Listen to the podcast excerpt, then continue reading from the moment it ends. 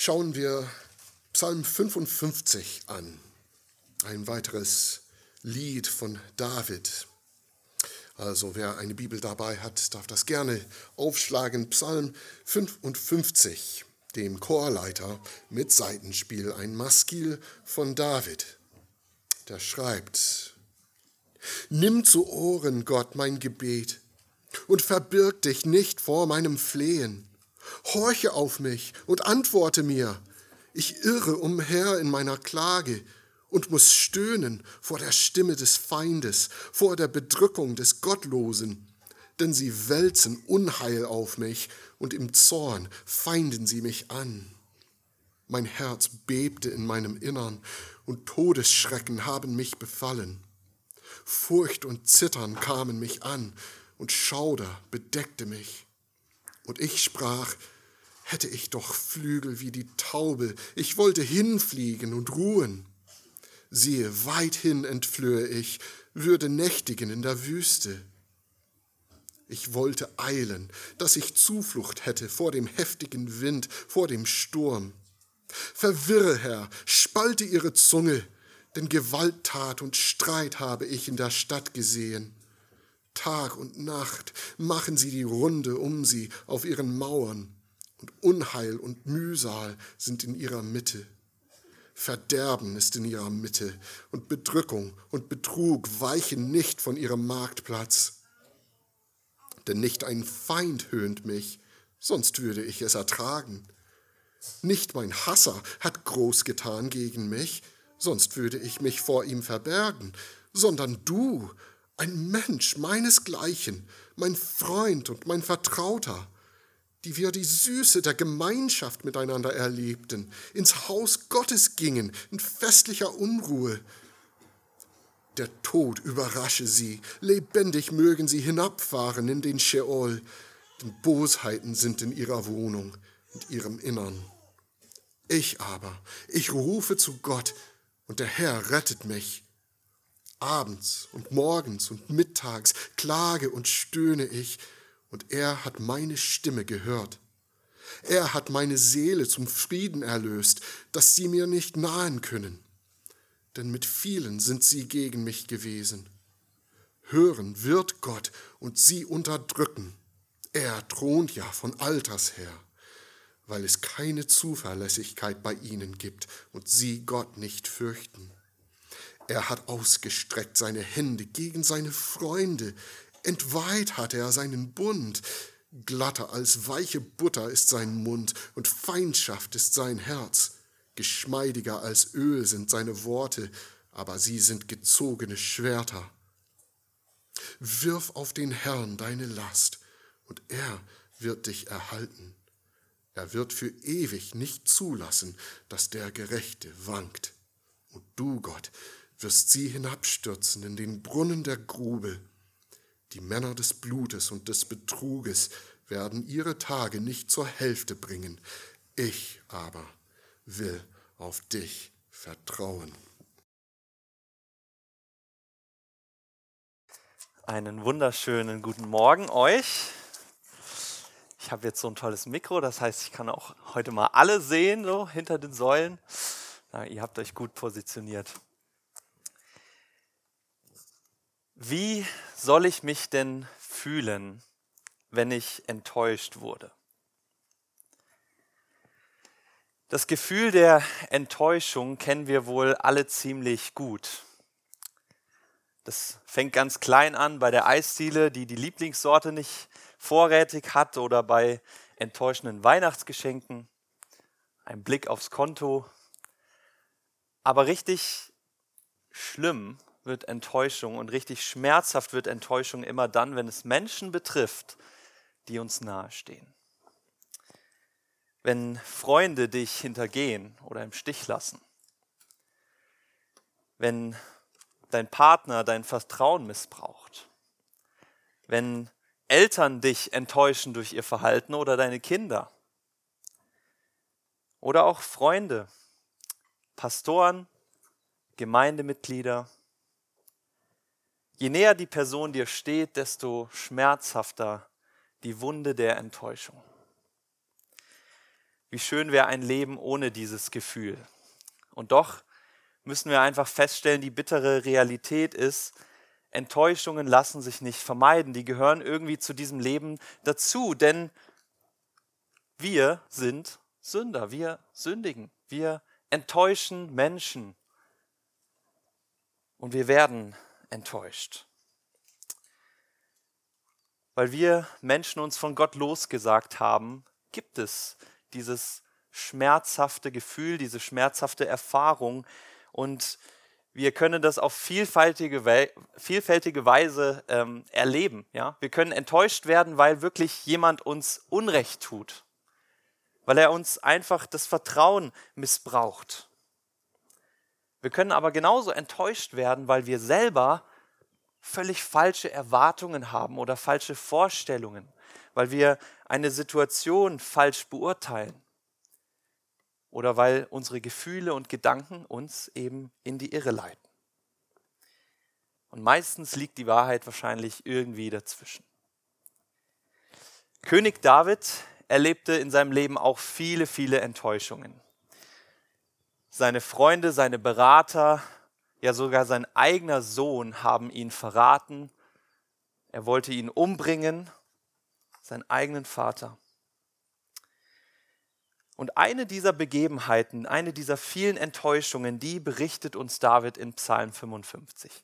Wir wissen nicht genau, was da vorgefallen ist, was die konkrete Situation war. Man kann das so ein bisschen einordnen, denn es scheint so von dem, was David schreibt, dass er nicht mehr in der Wüste auf der Flucht vor Saul ist. Ja, er beschreibt in den Versen 10 bis 12 eine Stadt, einen Marktplatz, die Stadtmauern, und er sagt, wenn ich könnte, würde ich in die Wüste fliehen. Und das lässt uns vermuten, David ist in einer Stadt, wahrscheinlich in Jerusalem, seiner Hauptstadt und das bedeutet, er sitzt auf dem Thron.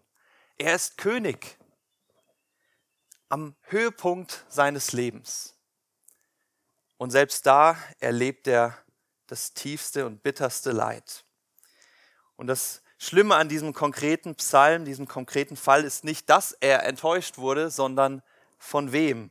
Ich lese nochmal die Verse 13 bis 15.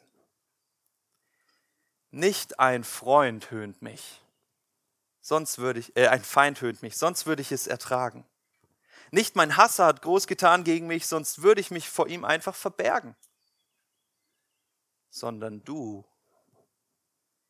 ein Mensch meinesgleichen, mein Freund und mein Vertrauter, die wir die Süße der Gemeinschaft miteinander erlebten, ins Haus Gottes gingen in festlicher Unruhe.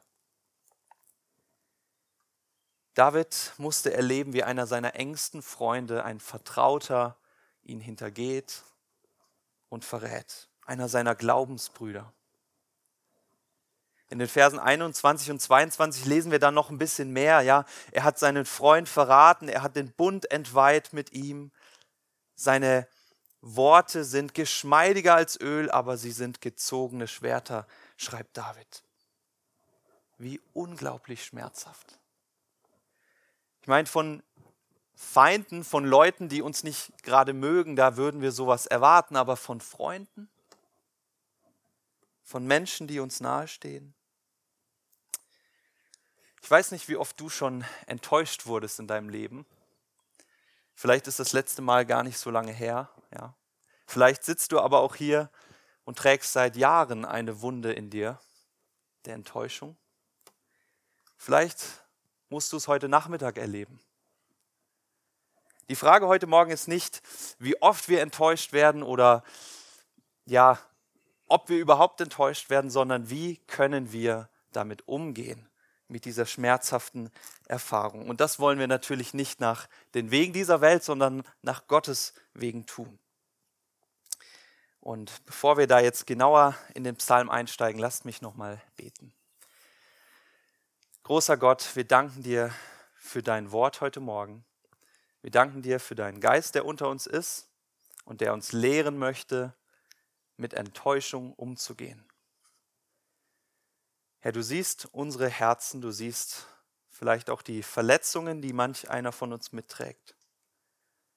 Und wir wollen dich bitten, Herr, dass du uns nahe kommst, dass du uns begegnest und dass du uns veränderst durch dein Wort jetzt. Amen. Ja, wie soll ich mich denn fühlen, wenn ich enttäuscht wurde? Oder besser, was ist Gottes Weg, mit Enttäuschungen umzugehen? Der breite, der normale, der vermeintlich einfache Weg, den wir wahrscheinlich ein, allzu oft einschlagen und an dem uns viele, viele Menschen als schlechte Vorbilder vorangehen, ist bei Enttäuschung Angriff oder Rückzug. Ja.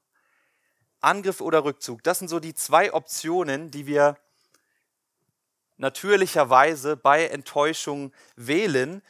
Entweder du wurdest verletzt und deine Reaktion ist, die Krallen auszufahren, zurückzuschlagen, dich zu rächen, die Person vielleicht bloßzustellen, schlecht über sie zu reden, deinem Zorn freie Bahn zu lassen. Angriff ist die beste Verteidigung. Ja. Oder aber Rückzug. Das betrifft wahrscheinlich auch einige von uns. Bei Verletzungen zieht man sich zurück, man lässt niemanden mehr an sich ran man will ja nicht noch mehr enttäuscht werden, nicht noch mehr verletzt werden. Rückzug aus Beziehungen. Und ich denke, jeder von uns hat da so eine Tendenz, ja. Entweder du fährst die Krallen aus, wenn man dir zu nahe kommt und dich enttäuscht, wie so ein Tier, das man in die Ecke drängt, oder du stellst dich tot, wie so ein Igel oder irgendein anderes Tier, damit man dir ja nicht zu nahe kommt und dich in Ruhe lässt. Das sind zwei verschiedene Wege, aber eigentlich sind sie sich gar nicht so unähnlich, denn was sie verbindet ist, dass man sein Herz verhärtet. Man verhärtet sein Herz gegen andere oder ja, indem man eben zurückschlägt oder indem man sich einfach zurückzieht und sich eine dicke Schale äh, ja, aneignet und einfach niemanden mehr nahe kommen lässt. Ihr Lieben, wenn man enttäuscht wurde, dann fühlt man sich wahrscheinlich oder vielleicht ganz zu Recht als ein Opfer. Aber wir dürfen dabei nicht vergessen, und das wird so der Fokus auch heute sein, selbst dann sind wir für unsere Taten verantwortlich. Wir sind verantwortlich dafür, wie wir mit Enttäuschung umgehen. Und ich glaube, sowohl zurückschlagen als auch sich komplett zurückzuziehen sind kein guter Weg, sind nicht der Weg Gottes. Und deswegen schauen wir uns jetzt Gottes Weg an, anhand von Davids Erlebnissen in diesem Psalm. Wir schauen uns vier Lektionen an und die erste ist eigentlich ganz simpel. Das erste, was wir von David lernen, er weiß, wohin er mit dieser Enttäuschung geht, nämlich zu Gott. Das ist die erste Lektion. Bring deine Enttäuschung zu Gott. Vers 2. Nimm zu Ohren, Gott, mein Gebet. Verbirg dich nicht vor meinem Flehen. Horche auf mich, antworte mir. Und es geht noch einige Verse weiter. David klagt Gott sein Leid.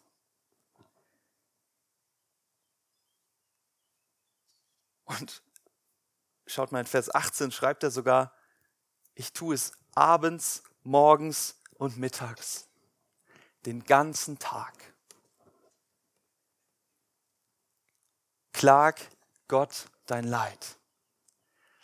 Wir haben manchmal diese Vorstellung, dass Gott immer nur irgendwie unsere Dankgebete haben will oder wenn es uns gut geht, ja, dann, dann singen wir zu Gott. Gott will, dass wir ehrlich vor ihm sind und dass wir genauso unsere Trauer, unsere Wut, unsere Verletzung zu ihm bringen. Und schaut mal, David ist so ehrlich in den Versen 7 bis 9, da, da beschreibt er, am liebsten würde ich einfach wegfliegen aus dieser Situation. Wenn ich könnte, wenn ich Flügel hätte wie eine Taube, ich würde einfach abhauen. Mein Thron hinter mir lassen, all diese Verantwortung, all diesen Stress. Gott, ich will nicht mehr, ich kann nicht mehr. Vielleicht kennst du solche Gefühle. Bring sie vor Gott. Es klingt, wie gesagt, total simpel, aber die Tatsache ist, glaube ich, so simpel das klingt, desto wen äh, umso weniger machen wir es tatsächlich? Stattdessen, wie gehen wir mit Enttäuschungen um? Ganz häufig bringen wir unsere Verletzung, unsere Enttäuschung zu anderen Menschen oder eben zu niemandem. Wir fressen es einfach in uns rein und statt zu Gott. Ja? Wir gehen vielleicht zu Freunden oder zum Pastor und wir erzählen ihm, wie sehr uns XY enttäuscht hat. Und das kann sehr schnell kippen und dazu führen, dass man einfach schlecht über diese Person redet, dass man sie bloßstellt, dass man ins Lästern gerät. Und so bringen wir dann unsere Klage, unsere Enttäuschung zu Menschen, die uns vielleicht gar nicht helfen können, die, von denen wir vielleicht auch gar keine Hilfe wollen. Und das führt nicht nur nicht zur Lösung sehr häufig, sondern sogar zur Sünde, ja, zur Lästerung, zu schlechten Gedanken, zu Gerüchten, zur Verhärtung unserer Herzen. Damit will ich jetzt nicht sagen, dass wir unsere Verletzung mit niemandem teilen sollen und dürfen. Das dürfen wir natürlich, das dürfen wir, das sollen wir tun. Aber es gibt eben einen großen Unterschied, ob ich mit meiner Enttäuschung zu jemandem gehe und das gemeinsam vor Gott bringe oder ob ich einfach nur läster oder schlecht rede, meinen Zorn freien Lauf lasse. Das ist ein großer Unterschied. Und nicht wenig Leid und Unheil wird genau dadurch verursacht, dass wir auf schlechte Weise mit Enttäuschung umgehen und dass wir sie auf schlechte Weise zu anderen Menschen bringen. Vielleicht ist deine Tendenz aber auch eher, das in dich hineinzufressen. Ja? Du hast gar nicht so die, das Problem, dass du zu anderen gehst, sondern du lässt es einfach gar nicht raus. Du lässt diese Enttäuschung in dir drin und sie verharrt in dir und du bleibst in diesem negativen Zustand. Die Wut, die Trauer, die Enttäuschung, die bleiben vielleicht über Jahre in dir drin. Und sind wir ehrlich, führt das zu guter Frucht?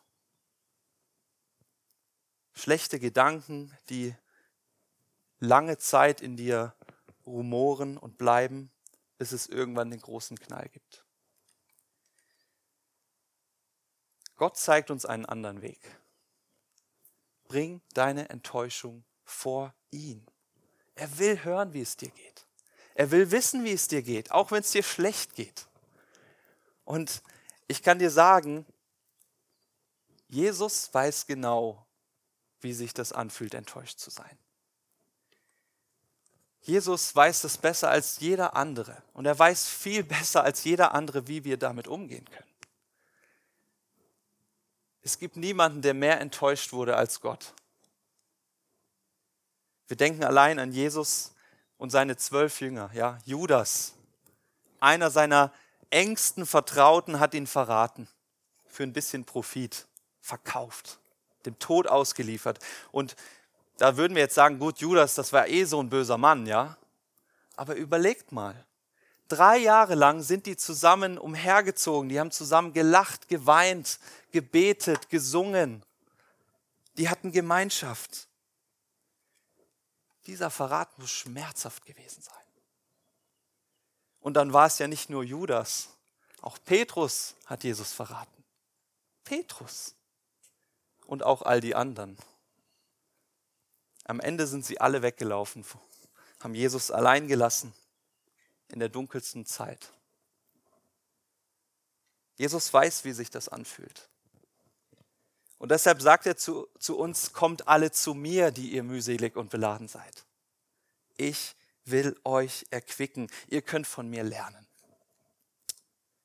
Bring deine Enttäuschung zu Gott. Und damit kommen wir zu einer zweiten Lektion, die wir von David lernen dürfen. Überlass Gott das Gericht. Was auch immer David konkret erleben musste, er war zutiefst verletzt. Ja? Vers 5 zum Beispiel. Mein Herz bebte in meinem Inneren. Todesschrecken haben mich befallen. Wer sowas schreibt, der muss zutiefst getroffen sein. Das muss wirklich, wirklich schlimm gewesen sein. Und wie das oft so ist, zu dieser Enttäuschung und Verletzung, da, da mischt sich dann Zorn ein und Wut. Zorn über die Ungerechtigkeit, Zorn über Sünde. Wie kann XY nur sowas tun? Und aus Zorn können auch schnell böse Dinge hervorgehen. An dieser Stelle ist es vielleicht mal wichtig zu betonen, Zorn über Sünde ist nicht schlecht. Gott ist auch zornig über Sünde. Wir dürfen, ja, es ist sogar gut, zornig zu sein über Ungerechtigkeit in dieser Welt, über das, was Menschen Böses antun. Aber es ist eben nicht jede Reaktion, die daraus folgt, gut und richtig. David ist uns auch hierin ein Vorbild. Er bringt neben der Trauer auch seinen Zorn zu Gott. In den Versen 10 und 16 betet er um Gerechtigkeit. Und das ist teilweise ganz schön, ganz schön hart, was er betet. Vers 16. Der Tod überrasche sie. Sie sollen lebendig hinabfahren in das Totenreich denn Bosheit, Bosheiten sind in ihrem Inneren. David ist zornig und das zu Recht, ja. Manche Ausleger sagen, ja, David hat hier sündige Gedanken. Er versündigt sich, weil er anderen Schlechtes wünscht. Ich glaube nicht. David ist zornig über Ungerechtigkeit und er wünscht sich Gerechtigkeit. Und das ist gut. Denn genau so wird es sein. Gott wird Gerechtigkeit aufrichten. Er wird die Sünde nicht übersehen, sogar die kleinste Sünde, die irgendwo auf dieser Welt geschieht, er wird da nicht einfach drüber hinwegschauen. Niemand, der ein Opfer geworden ist, wird keine Gerechtigkeit erfahren. Gott wird gerecht richten. Und der Zeitpunkt steht schon fest, an dem das geschehen wird. Und so betet David, Gott, bring Gerechtigkeit. Aber eben ganz wichtig, Gott soll es tun. David schnappt sich nicht sein Schwert und verübt Selbstjustiz, nein, er vertraut auf Gottes Urteil. Ob zu seinen Lebzeiten oder erst danach, Vers 24, du Gott wirst sie hinabstürzen in den Brunnen der Grube. Ich aber will auf dich vertrauen. So ähnlich schreibt es auch Paulus im Römerbrief, Kapitel 12, Vers 17. Er schreibt, vergeltet ihr niemand Böses mit Bösem. Wenn möglich, so viel es an euch liegt, lebt mit allen in Frieden. Recht euch nicht selbst, Geliebte, sondern gebt Raum dem Zorn Gottes, dem Gericht Gottes. Denn es steht geschrieben, mein ist die Rache und ich will vergelten, spricht der Herr. Lass dich nicht vom Bösen überwinden, sondern überwinde das Böse mit dem Guten. Ihr, Lieben, ihr Lieben ich sage es nochmal, wir sind dafür verantwortlich, wie wir mit Enttäuschung umgehen. Auch wenn wir vielleicht gar keine Schuld an der Enttäuschung haben, dann haben wir Verantwortung für unseren Umgang. Und wer Böses mit Bösem vergilt. Wer anfängt, jetzt eine Person, die dir wehgetan hat, bloßzustellen, zurückzuschlagen, der dient Satan. Der folgt nicht dem Weg Gottes. Das Gericht gehört Gott. Er wird Gerechtigkeit ausüben. Und wir dürfen darauf vertrauen. Und damit kommen wir zu unserer dritten Lektion, nämlich prüfe dein Herz. Zugegeben, dieser Punkt steht jetzt nicht so ganz offensichtlich in dem Psalm, aber ich würde behaupten, das steht zumindest zwischen den Zeilen dort. Ja? David bringt sein Leid vor Gott, seine Enttäuschung, sein Zorn. Er lädt das alles bei Gott ab, aber er tut das in einer Haltung der Demut. Nicht in einem klagen, immer nur auf die anderen hauen, ja, und die sind alle so schlecht und so böse. Er ist demütig und er will sich auch selber verändern lassen von Gott. Er ist bereit, sich von Gott korrigieren zu lassen, falls er, falls er falsche Vorstellungen hat. Wir sehen das zum Beispiel an, Psalm, äh, an Vers 7 und 8, wo er eben sagt, am liebsten würde ich einfach abhauen, einfach alles hinter mir lassen. Aber am Ende des Psalms kommt er zu der Erkenntnis, Gott, ich gehe nicht meine Wege, ich möchte auf dich vertrauen. Und er bleibt auf seinem Thron, er bleibt in Jerusalem, er bleibt König. David hat diese Demut und auch diese Offenheit, sich selbst zu hinterfragen und verändern zu lassen. Und das gilt auch für uns. Prüfe dein Herz. Frage Gott, ob du dich vielleicht auch versündigt hast. Ja, vielleicht bist du enttäuscht, weil deine eigenen Vorstellungen oder Erwartungen an eine Person oder an eine Situation völlig falsch waren. Vielleicht haben dich auch deine Gefühle, deine Gedanken in die Irre geleitet. Frag Gott. Lass dich prüfen.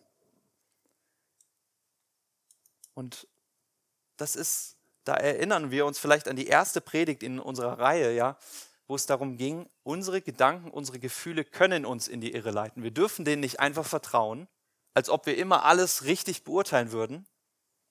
Und das ist auch so ein bisschen der Kern dieser Predigtreihe. Wir wollen uns verändern lassen und hinterfragen lassen von Gott. Das gilt im Besonderen auch, wenn du vielleicht von Gott enttäuscht bist. Das gibt es ja auch. Nicht nur von Menschen können wir uns enttäuscht fühlen, auch von Gott. Und auch da gilt, bring das vor Gott. Ganz ehrlich. Wenn du damit zu kämpfen hast, dann empfehle ich dir zu Hause mal Psalm 44 zu lesen. Da geht es die ganze Zeit nur darum, Gott, warum tust du das? Oder warum tust du das nicht? Die Autoren klagen ihr Leid an Gott, ihre Enttäuschung. Aber auch sie tun das mit einer demütigen Haltung. Sie lassen sich selbst überprüfen von Gott und wollen seine Perspektive einnehmen. Denn wir können uns zwar von Gott enttäuscht fühlen, aber die Wahrheit ist, Gott kann uns nicht enttäuschen. Gott kann gar nicht enttäuschen. Gott kann ja nicht lügen. Er kann seine Meinung nicht ändern in diesem Sinn, dass er irgendwie sagt, ja, nee, ich habe dich doch nicht mehr lieb.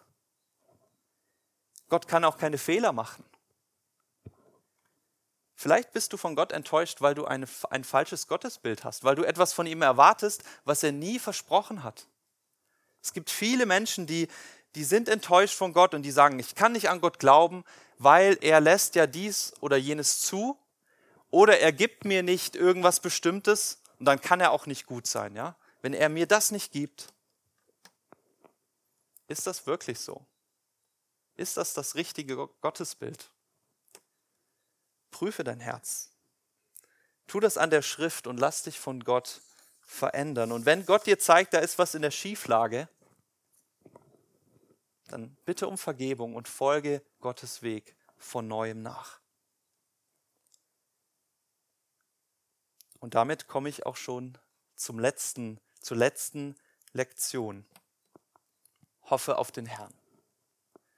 Wir haben uns jetzt drei Lektionen angeschaut. Bring deine Enttäuschung zu Gott, ja, ganz wichtig zu Gott. Überlass ihm das Gericht und prüfe dein Herz. Und der letzte und wahrscheinlich der wichtigste Punkt, hoffe auf den Herrn. In Vers 23, da spricht uns David seine Erkenntnis zu, die er im Ringen mit Gott gewonnen hat. Ja? Er hat tagelang, vielleicht wochenlang, wir wissen es nicht, zu Gott geschrien, seine Enttäuschung zu ihm gebracht. Und nun kann er sagen, Vers 23, wirf auf den Herrn deine Last und er wird dich erhalten. Er wird für ewig nicht zulassen, dass der Gerechte wankt. Hoffe auf den Herrn. Dieser Punkt, der fasst eigentlich noch mal alles zusammen, was wir bisher jetzt betrachtet haben. Ja, wir dürfen unsere Enttäuschung zu Gott bringen, weil er damit umzugehen weiß. Wir dürfen ihm das Gericht überlassen, weil er gerecht urteilen wird. Wir dürfen unser Herz prüfen lassen, weil er uns verändern möchte und auf seinem Weg führen möchte. Wir dürfen auf ihn hoffen und vertrauen. Denn Gott ist ein Gott, der, der den Gerechten nicht wanken lässt, schreibt David. Der seine Schafe führt auf sicherer Bahn. Der den Verlorenen nachgeht. Der die Schwachen unterstützt. Das ist Gott. Und Gott möchte, dass wir lernen, mit Enttäuschungen umzugehen. Dass wir im Umgang mit Enttäuschungen nicht ja, uns selber oder sogar andere noch mit in Sünde hineinziehen, sondern dass wir Gott verherrlichen. Sein Weg ist gut und er hilft uns, diesen Weg zu gehen. Auf Gott zu hoffen bedeutet aber auch im Umkehrschluss nicht auf andere Dinge meine Hoffnung zu setzen. Ja. Du brauchst und du solltest nicht darauf hoffen, dass die Menschen um dich herum immer richtig mit dir umgehen werden, dass sie dich niemals enttäuschen werden. Das, muss ich dir leider sagen, wird so nicht zutreffen. Deine Freunde, deine, vielleicht dein Partner, deine Gemeindegeschwister werden dich enttäuschen, deine Pastoren werden dich enttäuschen. Es klingt pessimistisch, aber ich glaube, das ist die Realität, denn wir sind nun mal Sünder. Du brauchst nicht darauf hoffen, dass andere Menschen immer richtig mit dir umgehen, aber du brauchst auch nicht darauf hoffen, dass du das immer tust. Auch du wirst andere Menschen enttäuschen. Auch du wirst vielleicht zur Enttäuschung beitragen, weil du einfach völlig falsche Erwartungen hast, weil deine Gefühle oder deine Gedanken dich in die Irre leiten. Die Herausforderung ist nun, damit gut umzugehen. Wie können wir damit umgehen? Wie können wir einander lieben, obwohl wir einander enttäuschen? Wie können wir unseren Nächsten lieben, der uns so wehgetan hat? Wie können wir einander erbauen als Gemeinde? Wie können wir in Frieden leben? Wie können wir all das tun, was Gott von uns fordert, trotz dieser Enttäuschung? Ich glaube, dazu brauchen wir den Weg Gottes. Und dieser Weg ist, hoffe auf den Herrn. Seht ihr, Gott verspricht uns nicht, du wirst nie wieder enttäuscht werden. Aber eins verspricht er uns. Er verspricht uns, ich werde dich nie enttäuschen. Gott wird uns niemals enttäuschen. Gott ist zuverlässig, er ist treu. Was er verspricht, das wird er immer halten. Immer. Wenn irgendwas hier drin steht, was Gott gesagt wird, dann ist das wahr. In 2 Timotheus 2, Vers 13, da heißt es, selbst wenn wir untreu sind, er bleibt treu, denn er kann sich selbst nicht verleugnen. Die Treue, das ist Gottes Charakter, wie Ben das schon gesagt hat. Gott kann nicht untreu sein, sonst wäre er nicht Gott. Und das ist der Grund all unserer Hoffnung. Unser gesamter Glaube fußt darauf, dass Gott treu ist. Selbst wenn wir untreu sind. Selbst wenn andere Menschen untreu sind. Gott hält uns fest. Und er wird uns niemals verlassen. Er wird auch nie seine Meinung über uns ändern. Ja? Ich liebe dich nicht mehr. Menschen sagen das. Vielleicht musstest du das schon hören. Gott sagt das nicht. Gott ist immer treu. David durfte das lernen. Er hat gelernt, wenn ich meine Hoffnung auf Gott setze, dann wird sie nicht enttäuscht werden. Wenn ich meine Enttäuschung zu ihm bringe, dann wird er antworten, auch wenn es dauern mag, ja? In Vers 2 klingt das noch überhaupt nicht so hoffnungsvoll. Verbirg dich nicht vor meinem Flehen, Gott. Antworte doch endlich. Aber in Vers 17, 18, 19, 20, da verheißt oder da, da sagt David in einem jeden Vers, Gott ist treu. Vers 17, Gott hat mich gerettet. Vers 18, er hat meine Stimme gehört. Vers 19, er hat meine Seele zum Frieden erlöst. Vers 20, Gott wird hören. Und Vers 23, wirf auf den Herrn deine Last. Er wird dich erhalten.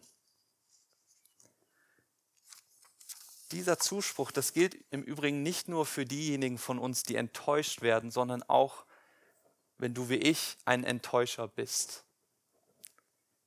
Wir denken an Petrus, der ist damals fast zerbrochen daran, dass er seinen Herrn verraten hat, dass er Jesus verlassen hat. Er hat so bitterlich geweint und er durfte noch mal ganz neu die Treue Jesu kennenlernen. Jesus, der Auferstandene, ist ihm begegnet und er hat ihm alles, alles, alles vergeben. Jesus war darum bemüht, diese Beziehung wiederherzustellen. Ja, das ist Gottes Charakter. Wir enttäuschen ihn ja ständig, aber er denkt nicht eine Sekunde danach, darüber nach, uns loszulassen. Er hält uns fest und er versucht ständig wieder diese Beziehung herzustellen. Er ist treu, selbst wenn wir untreu sind. Und so schreibt dieser Petrus, der Apostel, seinen ersten Petrusbrief an eine nächste Generation von Christen. Und im Grunde spielt er hier auf Vers 23 an in 1. Petrus 5, Vers 6. Und er schreibt, demütigt euch unter die mächtige Hand Gottes, damit er euch erhöht zur rechten Zeit indem ihr all eure Sorgen auf ihn werft, denn er ist besorgt um euch. Wie soll ich mich denn fühlen, wenn ich enttäuscht wurde? Was ist Gottes Weg, damit umzugehen? Ich glaube, wir haben vier sehr hilfreiche Lektionen heute uns angeschaut. Nämlich erstens, bring deine Enttäuschung zu Gott. Nicht auf schlechte Weise zu anderen Menschen. Friss es auch nicht in dich hinein. Bring es zu Gott und vielleicht auch mit einem, Glaubens, mit einem Glaubensbruder, einer Glaubensschwester, die das mit dir zusammen vor Gott bringt. Zweitens, überlass ihm das Gericht, statt selbst auszuteilen. Drittens, prüfe dein Herz. Lass Gott dir eine neue Perspektive geben. Hinterfrage dich, ob vielleicht auch du an der Enttäuschung beteiligt bist. Lass dich verändern. Und zuletzt, hoffe auf den Herrn. Unsere Hoffnung liegt nicht auf anderen Menschen, nicht auf dir selbst, nicht auf anderen Lebensumständen, sondern allein auf der Treue unseres Herrn. Er versteht uns und er wird für Ewigkeit uns nicht enttäuschen. Amen. Ich möchte mit uns beten. Herr unser Gott, du kennst unser Inneres. Du weißt, wie es uns geht, einem jeden von uns, der jetzt hier sitzt. Du kennst unsere Wunden, unsere Enttäuschungen. Du weißt auch, wo wir andere enttäuscht haben. Du kennst diese Zerbrochenheit von Beziehungen, Zerbrochenheit über die eigene Schuld, über die Schuld anderer. Wir möchten das alles jetzt vor dich bringen, Herr. Wir wissen, du bist ein Gott, der uns sagt, ich will euch retten und ich will euch helfen. Herr Jesus, so vertrauen wir darauf, dass das wahr ist. Und wir bitten dich, heile unsere Wunden, tröste uns, verändere du uns. Hilf du uns besser mit Enttäuschungen umzugehen und dich darin zu verherrlichen. Schenk uns Liebe für diejenigen, die uns enttäuscht haben. Schenk uns Bußfertigkeit, wenn wir das an anderen getan haben. Hilf uns treu zu sein, die wir so schnell untreu sind, auch dir gegenüber. Herr, verändere du uns nach deinem Bild. Darauf hoffen wir, Herr, denn worauf sonst sollten wir hoffen? Wohin sonst sollten wir gehen, wenn nicht zu dir? Gepriesen seist du für deine Treue in Ewigkeit. Amen.